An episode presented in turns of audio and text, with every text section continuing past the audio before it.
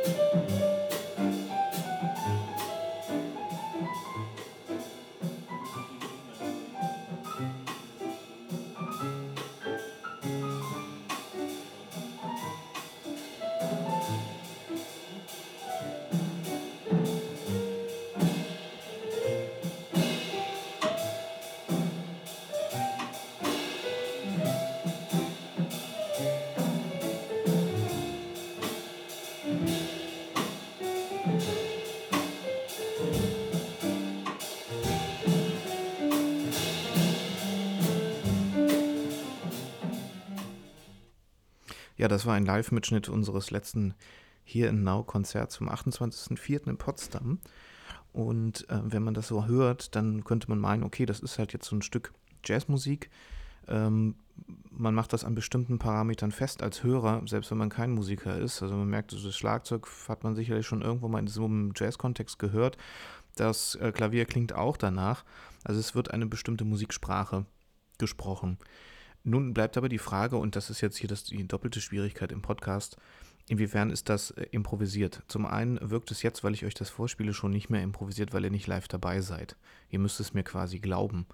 Ähm, das ist so ein bisschen ähm, vergleichbar, wenn man so äh, Jazzplatten hört und ein Solo hört und die kann man ja 5000 Mal hören und es ist dann immer das Gleiche. Es wird also quasi durch das Medium zur Komposition, wenn man es so will. Ich könnte es sogar noch ausnotieren oder aufschreiben. Das ist das eine Problem und das andere Problem ist, ähm, das, was wir da improvisieren, ist ja auch nicht völlig frei. Also man denkt ja immer so, Jazz ist eine, eine der freiesten ähm, Musikstile oder Musikgenres ähm, oder Gattungen, kann man fast sagen, ist aber nicht unbedingt der Fall. Kommt ein bisschen darauf an, was man macht. Ähm, vielleicht der einzige Versuch, wirklich frei zu sein, ist der Free Jazz gewesen. Ähm, leider nicht so erfolgreich gewesen, so jetzt sagen wir so in der Masse. Um nochmal zum Anfang zurückzukommen. Ähm, Improvisation allgemein, ja, wo tüte ich das jetzt hier ein?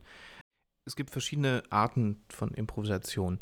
Das, was wir jetzt hier gerade gehört haben, ähm, erinnert uns ja an etwas, an, an eine bestimmte Form. Also man merkt, äh, wie spielt das Schlagzeug, wie ist der Rhythmus, wie ist diese Phrasierung, also dieser Swing und wie, sind, wie ist die Tonsprache allgemein, also die Akkorde empfinden viele Leute als sagen, ja, das ist Jazz, das würde ich so eintüten. Das bedeutet auch, dass wir da äh, natürlich Schubladen aufmachen, das wollen wir ja dauernd, ja. Und das bedeutet im Grunde auch, dass das, was wir da gemacht haben, ähm, ist auch eine Wiedergabe von einer bestimmten Form, die sicherlich dann im Grunde nicht improvisiert ist. Ne? Wenn man sagt, man bedient eine bestimmte Form, vier Akkorde in einer äh, Schleife zum Beispiel, ja, das ist eine bestimmte Form, die der Hörer relativ schnell versteht. Also wenn die Wiederholung eintritt, zu merken, ah, da waren wir schon mal.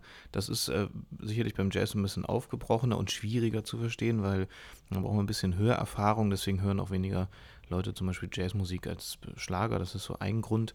Äh, die Einfachheit der Struktur und das Gehirn ist leider dann auch limitiert, wie viel es musikalisch überhaupt verarbeiten und aufnehmen kann. Ich glaube, ich habe mal so gelesen, dass es nur eine Reihe von acht Tönen wirklich ähm, so verstehen kann, einfach verstehen kann, dass es wirklich abgespeichert wird. Ah, das habe ich jetzt ähm, in, in, im Erinnerungsspeicher quasi. Ähm, das ist bei Jazz dann schwieriger und da braucht man einfach ein bisschen Hörübung. Ähm, aber was man merkt, ist, äh, dass diese Parameter, die wir spielen, Rhythmus, ähm, gewisse Wiederholung, das erkennt man schon. Aber was man eben äh, dem dann unterstellen kann, und jetzt komme ich mal zu diesem, äh, zu der allgemeinen äh, Improvisation oder beziehungsweise den Arten von Improvisation, man kann dieser Form unterstellen, dass sie nicht improvisiert ist, beziehungsweise man muss sich fragen, was daran ist jetzt eigentlich genau improvisiert? Was habt ihr abgesprochen oder, oder ist das einfach so ein Silent Agreement, ähm, was ihr da tut? Ja? Und ähm, ich glaube, dass äh, die Art, wie wir improvisieren und wie ich improvisiere, ist ähm, nicht so frei, wie man vielleicht von Improvisation generell gerne behauptet, um sich noch mehr abzuheben von der Komposition. Ja, man sagt ja immer, Improvisation ist so frei und das ist da, kannst du glücklich werden. Ähm, das stimmt ja nur zu, zu teilen, weil ähm, das, was wir da machen, ist quasi eine gebundene Form. Ja? Es gibt verschiedene Formen von Improvisation. Ich äh, werde mal versuchen, so ein paar zu erklären. Ähm, nicht sehr im Detail. Äh, das könnt ihr dann gerne auch nochmal bei mir in der Magisterarbeit nachlesen, wenn ihr da unbedingt Lust drauf habt.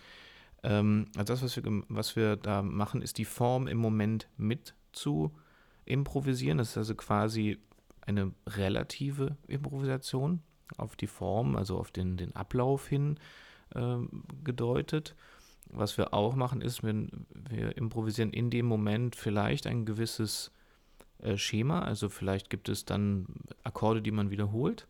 Und diese Akkorde sind dann wiederum Basis für das, was man darauf spielen kann, was man darauf improvisiert. Also das heißt, man bindet sich an ein vorhandenes Thema, was man aber ad hoc vorher schon selber erfunden hat. Ähm, das bedeutet, es ist eigentlich immer eine Mischform, was man eigentlich macht. Ne? Also ich mache es mal ein bisschen äh, abgesetzter voneinander. Also die absolute Improvisation würde bedeuten, dass man also unmittelbar und spontan musikalische Gebildet, Gebilde erfindet. Das kann jetzt alles Mögliche sein, ganz völlig frei. Dann äh, die freie Form, also freie Improvisation, das ist also ohne Einschränkung. Es gibt keine Form, es gibt keinen äh, Parameter quasi, wo man sich dran orientieren kann. Ja? Äh, dann gibt es eine partielle äh, Improvisation. Das bedeutet, einzelne Teile von einer festen Komposition werden improvisiert. Das kennt man vielleicht auch schon wieder aus äh, Popmusik teilweise. Vielleicht in, bei Live-Auftritten wird es bestimmt äh, benutzt, wenn man Songs spielt und dann gibt es eben ein Solo. Äh, dann ähm, werden Teile vielleicht frei improvisiert.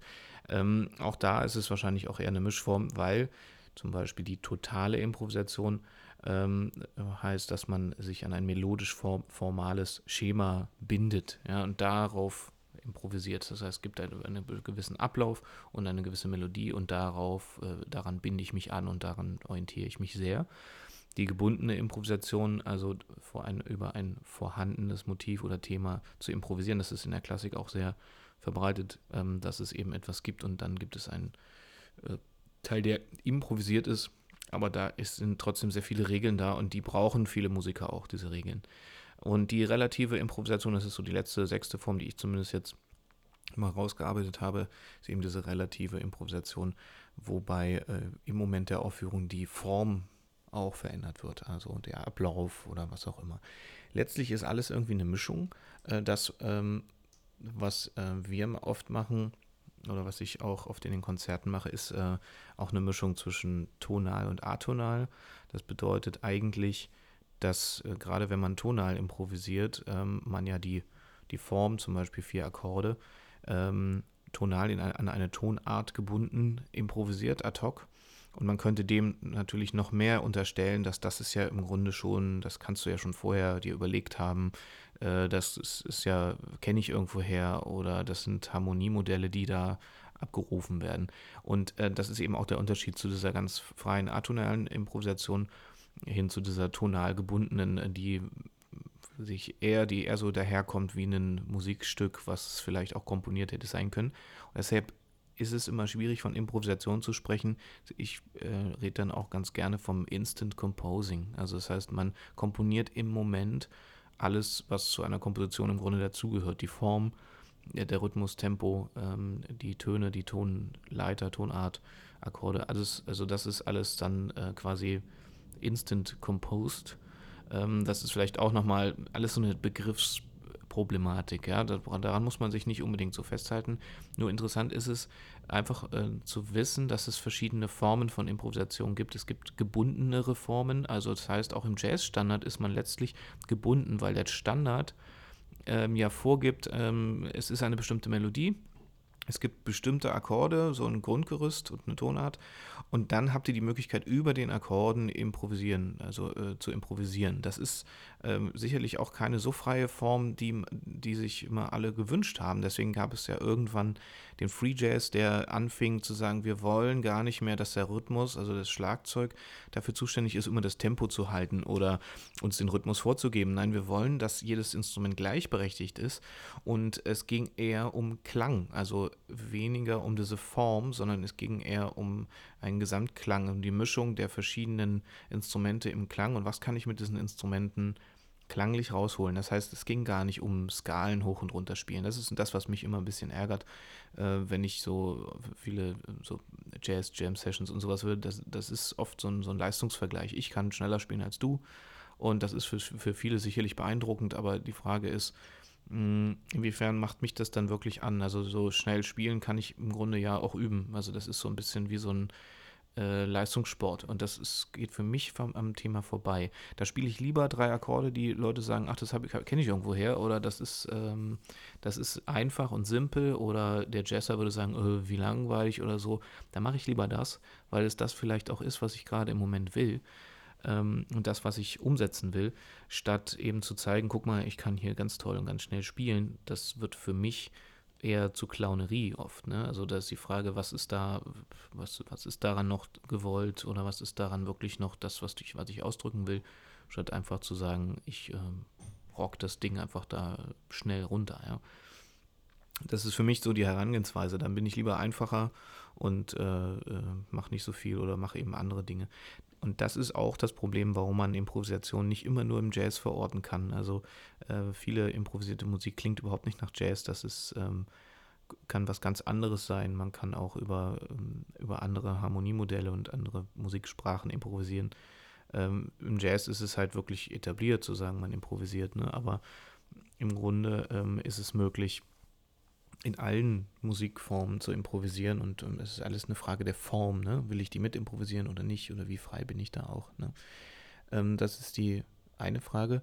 Die andere äh, Sache ist, ähm, also das, was wir als Ausschnitt eben gehört haben, das ist sicherlich ein jazziger Teil, ja, also denn das ist das, was ich, äh, was immer wieder auftaucht, ne? Also was, was eben dahin, irgendwo führt es dahin, ähm, aber auch immer, man muss uns dann unterstellen, dass es im Moment auch passiert. Ähm, das, was man, also ich spiele ja mit einem Schlagzeuger zusammen, mit Max Geng und ähm, dann gibt es auch noch Videoprojektion.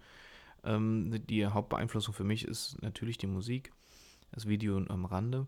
Aber ähm, das ist, ist, ja natürlich auch nicht abgesprochen. Das ist vielleicht auch wieder so ein Ding, eher man weiß, was der andere gerne macht oder wo es hinführen kann, aber das liegt auch daran, dass man sich gut kennt. Das heißt nicht, dass man sagt, oh, da muss jetzt unbedingt ein Teil kommen, der ist so ein bisschen swingig oder irgendwas. Das ist nicht abgesprochen. Das Problem für den Zuschauer, Zuhörer ist immer, ähm, man weiß ja nicht, was ist abgesprochen oder was nicht. Also damit wird halt Improvisation letztlich auch, auch hm, zum sozialen Handeln. Ja, das bedeutet, Improvisation ist quasi ähm, vergegenständlichste Handlung. Ja, also ein musikalisches Ereignis oder Produkt wird also quasi zum, zum sozialen Handeln, indem man ja ähm, sich fragt, inwiefern ist das abgesprochen zwischen denen, die das machen? Oder der, der es macht, hat, hat, hat er sich was vorgenommen? Und damit bist du natürlich im Austausch mit dem Publikum, weil du was anregst, nicht nur das reine Konsumieren von Musik, sondern diese soziale Frage wird natürlich auch gestellt. Ähm, das, das heißt, man braucht diese Rückmeldung. Also das ist immer ein Rückkoppeln zwischen dem, der es macht und dem, der es hört.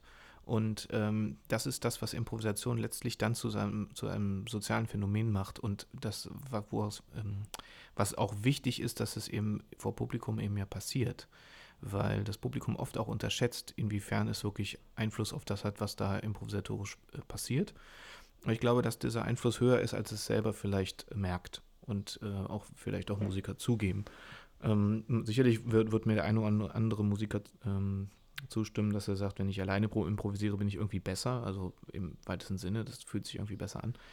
Aber mit Publikum ähm, bin ich im Grunde ja noch viel, ja, äh, unterliege ich ja diesen Einflüssen. Ne? Also von, da ist jemand dabei. Und da muss ich mal gucken, was da wirklich, was ich da wirklich ähm, spiele. Also ich habe da innerlich eher einen anderen Druck, als wenn ich zu Hause einfach ein bisschen spiele. Ähm, also es ist im Grunde immer die Frage, ähm, also die, die letztlich oft auch ungeklärt bleibt, ähm, ist das abgesprochen, so in so einer avantgardistischen oder in so einer Jazz-Improvisation oder was auch immer, ist das abgesprochen oder nicht? Und ähm, das Grundlegendste ist dann eben das soziale Handeln dadurch, also die Gültigkeit der Improvisation ähm, ist ja nur gegeben, wenn ich weiß, äh, ob sie das ist, was sie auch vorgibt, also nämlich improvisiert zu sein. Und das ist oft ungeklärt, es sei denn, man hat wirklich die Möglichkeit, mit den, mit den Musikern zu sprechen. Und selbst dann weiß man nicht, ob die Musiker lügen oder nicht. Also das muss man auch in Betracht ziehen, ja. Also ich kann ja viel behaupten, kann sagen, ja, ja, das ist alles völlig frei, das ist alles im Moment passiert. Das ist ähm, eine interessante Sache, weil dadurch wird es ja zum Austausch äh, zwischen Zuhörer und äh, Musiker. Also diese Frage bleibt, wenn sie ungeklärt, ungeklärt bleibt oder überhaupt das Nachdenken darüber. Und das macht Improvisa Improvisation letztlich dann auch ähm, so spannend, ja. Was bedeutet das jetzt fürs Improvisationstheater, wenn ich da Musik mache? Ähm, dann ist es ja im Grunde auch ein, ähm, da gibt es ja Absprachen, sage ich mal, musikalisch. Ne? Wenn ich ein Lied improvisiere, gibt es ja, glaube ich, fast keine Gruppe, die nicht sagt, wir haben ein Schema. Das bedeutet äh, immer, es geht Strophe, Strophe, Refrain, Strophe, Refrain äh, in einem Song das ist eine Absprache, die kann entweder vor der Show getroffen werden oder ich habe fast überlegt, ähm, fast schon immer er erlebt, dass es immer das Gleiche so ist. Also von, vom Ablauf her, wenn man einen Solosong singt. Ähm, aber generell wird sich darüber unterhalten und wird, wird das eben auch abgesprochen. Es ist letztlich dann im Impro-Theater oft eben gar nicht so frei, wie vorgegeben wird. Also diese Schemata funktionieren und die gibt es halt definitiv in der Musik. Ähm, das macht es für mich als Musiker auch oft, klar, das ist auch reizvoll, aber es ist anders reizvoll, wenn ich sage, ich habe eine Szene, wo ich diese Vorgaben nicht habe. Also wo ich frei improvisieren kann. Deswegen ähm, glaube ich tendenziell, dass viele Musiker Langformen im Impro-Theater äh, eher mögen, weil sie wirklich länger was entwickeln können musikalisch als so ein Song. Aber ich meine, Songs machen genauso Spaß. Aber und da eben zu sagen, die Herausforderung ist immer, äh, wiederhole ich mich oder wiederhole ich mich nicht? Und wie einfach muss ich sein, damit der Song funktioniert mit demjenigen, der singt? Hm, ich habe auch irgendwann aufgehört zu sagen, ich mache da wirklich die allergrößte Kunst in den Songs, weil es nicht zuträglich ist, wenn du einen Sänger hast, der damit nicht umgehen kann. Also es ist oft so, dass Impro-Spieler nicht unbedingt die besten Sänger sind und da äh, sehr dankbar sind, wenn, wenn die Form, die musikalische Form einfach ist und die Akkorde eben dementsprechend auch äh, simpel sind, ähm, so dass ich sie nachvollziehen kann, zumindest, dass, zumindest, dass ich weiß, wann welcher Teil kommt oder wann die Wiederholung kommt. Ähm, das ist ähm, im Impro-Theater immer eine Mischform, dass man eben was abspricht oder nicht, aber ich, also so wie ich es erlebt habe, ist es oft abgesprochen in den Songs. Das bedeutet, das ist ja dann doch irgendwo auch eine Art gebundene Improvisation. Es ist keine völlig freie Sache und die, das ist es ja in den Szenen letztlich auch nicht. Wenn wir Geschichten erzählen, dann gibt es auch Grundstrukturen, die wir beachten und beachten wollen, damit äh, das Publikum sagt, ah ja, okay, ich verstehe es auch. Also ähm, das alles andere wäre wahrscheinlich so frei, dass man sagt, das ist schon kein Impro-Theater mehr in dem Sinne, so wie es gespielt wird, ja. Also dass man sagt, man hat eine Geschichte, man kann nachvollziehen, was da passiert. Das wäre dann ziemlich frei. Ich habe mal so ein Experiment eben probiert äh, mit äh, Kollegen hier in Berlin, äh, wo ich sicherlich einen großen Teil Musik äh, Einfluss hatte und dann eben auch gesagt, wir wollen gar keine stringente Geschichte erzählen, sondern versuchen eher frei zu sein und mal gucken, was passiert. Das können manchmal Wortfetzen sein, Dialoge oder sowas. Die Schwierigkeit, die dabei war, war, dass das Publikum erwartet, dass eine Geschichte Sinn macht und er erwartet, dass gewisse Punkte erfüllt werden in einer Geschichte in, in Dialogen und, und äh, was taucht wieder auf und so. Also das heißt, da gibt es schon äh, Erwartungen, auch wenn das Publikum das vielleicht gar nicht von sich aus so äußern würde. Ja. Ähm, ich will mal äh, noch die Frage äh, stellen, warum fahre ich eigentlich zum Auftritt? Oder was treibt mich überhaupt an? Das war eine Frage, die aufkam, als wir uns jetzt nochmal mit, äh, mit der Here and Now Combo getroffen haben, so gesagt, warum machen wir das Ganze eigentlich? Und ich glaube, das ist eine Frage, die kann man sich in vielen Bereichen und, und in allem, was man tut, stellen. Sollte man sich vielleicht auch regelmäßig, um einfach mal zu gucken, stimmt eigentlich die Motivation noch? Stimmt das Ziel noch? Brauchen wir eine neue Vision? Was treibt mich an, da hinzufahren, also so wie ich es mache, mindestens einmal im Monat so ein Konzert zu spielen? Und ich habe darüber nachgedacht, und ich habe ja die Frage den anderen auch gestellt. Und ich glaube, was mich da antreibt, ist immer auch ein gewisser Spieltrieb, den Musiker natürlich generell haben, aber vielleicht nochmal auf eine andere Art und Weise. Also es ist nicht nur Spieltrieb, weil das könnte ich auch hier machen oder mich mit Freunden treffen, sondern es ist auch ein Trieb, ähm, ich möchte gerne etwas musikalisch sagen und ich möchte mich ausdrücken in, in, dem Moment. Und das geht im Konzert eben, weil ich Aufmerksamkeit bekomme. Und in, in äh, dieser Situation habe ich die Möglichkeit, wirklich äh, das musikalisch auszudrücken, was ich gerne will. Also das ist mein Antrieb, ist ich habe immer noch Sachen zu sagen. Ich habe immer noch zu sagen, dass ähm, Musik ähm, unglaublich unendlich ist und ähm, in der Improvisation ich darauf den größten Einfluss habe, zumindest scheinbar, ja. Und ähm, deswegen habe ich mich auch sukzessive erweitert vom Klavier hin zum Synthesizer, zu Sampling, zu Sounds, iPad etc. Zu sagen, ich möchte gerne noch mehr Möglichkeiten haben, mich auszudrücken.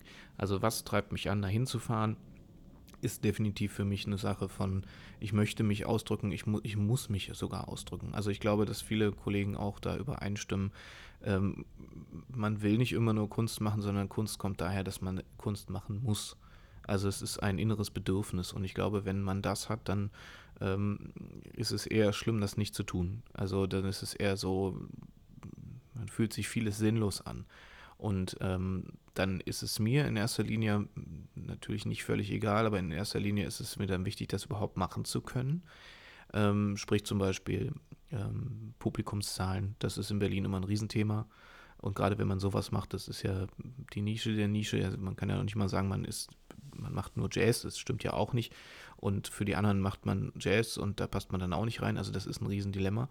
Aber ich mache es trotzdem, weil ich es gerne machen will, weil ich es einfach auch machen muss. Und wenn dann ähm, ähm, fünf, sechs Zuschauer sich äh, ähm, dorthin begeben, dann finde ich, ist es ja erstmal ein Kompliment, dass Leute sagen, ich möchte dir zuhören. Und dann sollte man dem auch stattgeben und sagen, ja, dann sage ich euch auch was und dann mache ich das auch, weil ihr habt euch den Weg und die Zeit genommen dafür. Und äh, das will ich auf jeden Fall tun. Und ähm, es ist nicht entscheidend, ob die Hütte voll ist oder nicht, sondern es ist entscheidend, Sachen zu machen. Es ist immer wichtig, einfach Sachen immer wieder zu machen, wenn man sie machen will. Also sicherlich kann man sich fragen, ähm, macht es noch Sinn oder also muss immer zwischendurch diese, diese Sinnfrage stellen oder eben, wo will ich damit hin und so.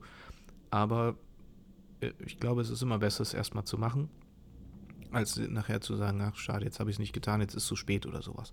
Also ähm, genau, das ist mein Antrieb, das zu machen. Ich wir haben letzte, äh, letzten Dienstag, wir haben ja zwei Konzerte gehabt, letzten Dienstag dann auch ein Experiment gemacht. Ähm, geplant war sowieso mit, mit äh, Philipp Ziegler zu spielen, der äh, Didgeridoo spielt. Das ist ein, war für uns schon immer mal eine Herausforderung, das haben wir schon zwei, dreimal gemacht, äh, weil das Didgeridoo ja einen festen Ton hat. das ist ganz für mich eine ganz schöne Denksportaufgabe beim Improvisieren, weil ich ja, wie gesagt, es ist ja tonal und, und ich versuche dann schon nicht völlig atonal zu sein und überlege dann eben um diesen Ton herum, was geht da musikalisch. Es ist quasi so ein bisschen ähm, eine, eine, gelebte Harmonielehre, sage ich immer. Also man kann überlegen, du hast den Ton S, was kannst du damit für Akkorde, Harmonien bilden, was, wie kannst du das verändern, wie passt der rein, wo, in welchen Akkord. Und äh, das ist für mich eine schöne Aufgabe. Und jetzt hatten wir die Möglichkeit, ähm, dass zum einen Philipp sein Didgeridoo verändern konnte in den Tönen. Er hatte fünf Töne, das ist so ein Slide-Redo, funktioniert ein bisschen wie eine Posaune eigentlich. Äh, das war eine Herausforderung und äh, dann hatte ich äh, Florian Machno gefragt, der Gitarre spielt, auch für Improvisationstheater, ob er mit uns spielt, weil ich wusste, der äh, Bezug zum Impro-Theater ist für mich ganz gut zu sehen, wenn ein Kollege weiß, wie ist das in Szenen, wie ist das im Theater, dann weiß er, glaube ich, auch ein bisschen, wie ich spiele und wie ich das mache. Und ähm, da sind wir ins kalte Wasser alle zusammengesprungen und ich habe festgestellt, äh, wir waren alle unglaublich vorsichtig. Ich, also ich, klar, ich hatte, fühlte mich natürlich verantwortlich, habe gespielt und so, aber ich habe gemerkt, dass alle sich sehr zurückhalten, was sehr, sehr gut ist, weil ich habe auch gesagt, die oberste Prämisse ist, wenn wir das jetzt zusammen machen und wir haben alle nicht die jahrelange Erfahrung da drin, also nicht 20, 30 Jahre Impro-Erfahrung ähm, in so einen Kombos, habe ich gesagt, die oberste Prämisse ist, ähm, wir müssen einander zuhören. Wir müssen hören, was der andere macht und gucken, äh, und diese Impulse auch aufnehmen können, was der andere tut. Ähm, nun war das natürlich sehr vorsichtig, aber ich habe auch gesagt nach dem Auftritt, das war schon gut. Und ich glaube, wenn wir es nochmal machen, äh, wird es die nächste Stufe erreichen. Ich will nicht sagen, dass es besser wird, weil was ist schon besser und was ist schlechter. Aber dieses Zuhören ist unglaublich wichtig. Und wenn ihr selber improvisiert, ist es wichtig, dass ihr, ähm, dass ihr euch selber auch zuhört beim Spielen. Also das hat nichts damit zu tun, dass man selbst verliebt ist, sondern dass man hört, was man da eigentlich einfach tut. Und was mir da sehr hilft, ich habe äh, jetzt ein paar Monate eine Schülerin gehabt, die improvisieren lernen wollte, obwohl sie eben 16, 17 Jahre schon klassisches Klavier gespielt hat und immer gesagt hat, ich kann nicht improvisieren, ich komme aus der Klassik. Dieses Problem haben ja viele. Ähm, das Erste, was sehr, sehr geholfen hat in, dem, in dieser Befreiung, war, dass ich gesagt habe, mach mal, das, mach mal die Augen zu beim Spielen. Weil du kannst Klavier spielen, du, du brauchst nicht gucken, wo du hingreifst. Und wenn du dann irgendwo hingreifst und du merkst, oh, das war jetzt ein Ton, der war vielleicht nicht ganz so in meiner klassischen Vorstellung rein, dann nutzt den Ton und sagt, das ist jetzt so, wie es ist und wir gucken mal, wo der Ton uns dann hinführt. Aber dieses Augenschließen führt dich zum Ton. Das führt dich in die Musik rein und ähm, lässt dich nochmal ganz anders nachdenken über das, was du da eben tust oder kommst in diesen Fluss, in diesen Flow rein. Äh, dadurch, dass du wirklich nur im Klang bist und nicht im visuellen Reiz. Also das merke ich auch jedes Mal wieder. Ich habe teilweise auch Konzerte komplett mit geschlossenen Augen gespielt. Das geht jetzt mittlerweile mit der Technik nicht mehr so gut, weil ich dann doch einen falschen Knopf drücke. Aber am Klavier auf jeden Fall. Ähm, das ist eine Sache. Was ich unbedingt noch ansprechen wollte, und dann werde ich, glaube ich, langsam zum Schluss kommen. Ähm, das Lustige ist, was ich sehr oft im Internet lese, wenn ich so Musiker Vita, Vitae lese, Lebensläufe, dann steht da immer als erster Satz, und da höre ich dann meistens schon auf, äh, hat den ersten Klavierunterricht im Alter von fünf Jahren erhalten. So, was soll mir dieser Satz sagen? Bitte, erklärt es mir. Ich habe meinen ersten Unterricht mit fünf Jahren gehalten. Ich habe mit fünf Fahrradfahren gelernt. Und bin ich deswegen, bin ich deswegen Tour de France-Sieger? Nein, auf keinen Fall. Es ist scheißegal, ob ich mit fünf Jahren Klavierunterricht erhalten habe oder mit 30 Jahren. Aber es ist immer noch, auch nach all den Jahren, wohl immer noch so, dass, dass man denkt, oh, wenn ich das schreibe, dann denkt der Laie, wow, der spielt bestimmt besonders gut, weil er schon so lange spielt. Was für ein Quatsch. Das heißt doch nicht nur, weil ich eine, eine Sache lange mache, dass sie, dass sie dann gut ist. Also das ist so ein, so ein bisschen wie wenn ich, das ist so ein bisschen wie eine, eine Ohrfeige hat noch nie jemandem geschadet. Deswegen muss ich doch mein Kind nicht mehr schlagen. Wir haben mittlerweile eine andere Auffassung. Das ist so ein, so eine Haltung von, äh, ähm, das ist so beeindruckend durch Zahlen eigentlich. Das ist so die, wenn die Waschmaschine 2000 Umdrehungen hat, dann denkst du, uh, das, das ist aber toll, da ist hier die Wäsche besonders trocken. Ja, das stimmt schon zum Teil, aber ähm, trotzdem sagt es nichts über die Qualität aus, letztlich von dem, was da passiert äh, bei einem Pianisten. Also ich finde das, diese Angabe finde ich Quatsch und ich plädiere dafür, dass wir das nicht mehr schreiben. Äh, nicht nur, weil ich erst mit zwölf angefangen habe, Musik zu machen, sondern generell, ich finde das, find das wirklich äh, überhaupt, sagt überhaupt nichts aus. Vielleicht sollte man eher auch dieses Bewusstsein mal schaffen bei Leuten, die das lesen, zu sagen, ja, und was heißt das eigentlich? Es ist immer diese Frage, ja, und warum? Warum, was willst du mir damit sagen? Also ich glaube, da sollten wir nicht das Denken einstellen.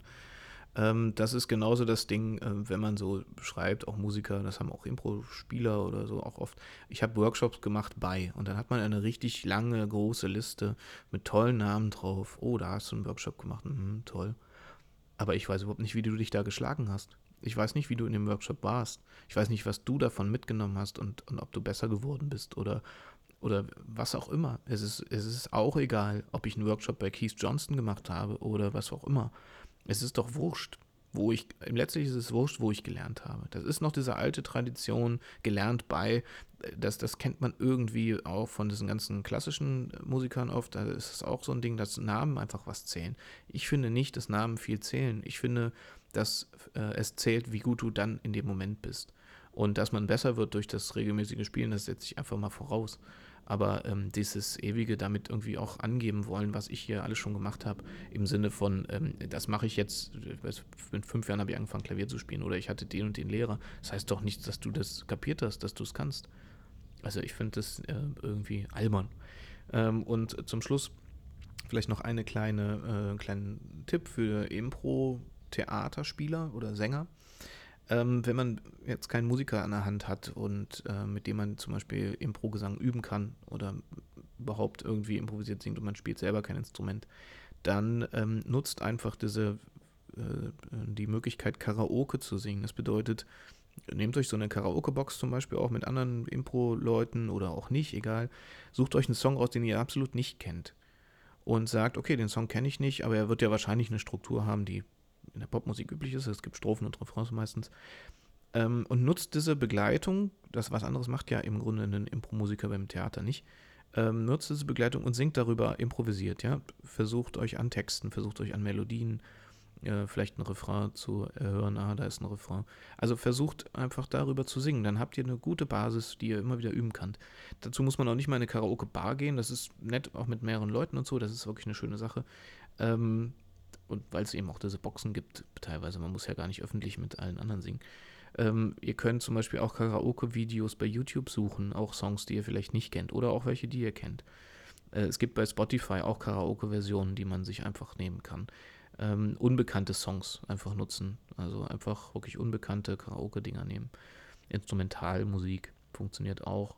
Ähm, und auch nochmal ganz speziell im, in, äh, zum Thema Impro-Oper äh, wenn ich so ähm, improvisierte Oper üben will, auch einfach barocke äh, Instrumentalmusik nutzen. Einfach ähm, gucken, ähm, was ohne Gesang ist und einfach versuchen, mal drüber zu singen.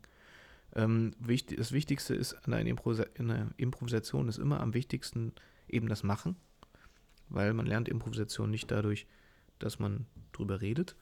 Und ähm, das gilt auch für Impro-Sänger und für Impro-Spieler, die wissen das ja auch. Also wer viel spielt, der kann nur besser werden und äh, das ist beim Singen, gerade wenn ich da schwach bin, man muss singen, singen, singen, singen.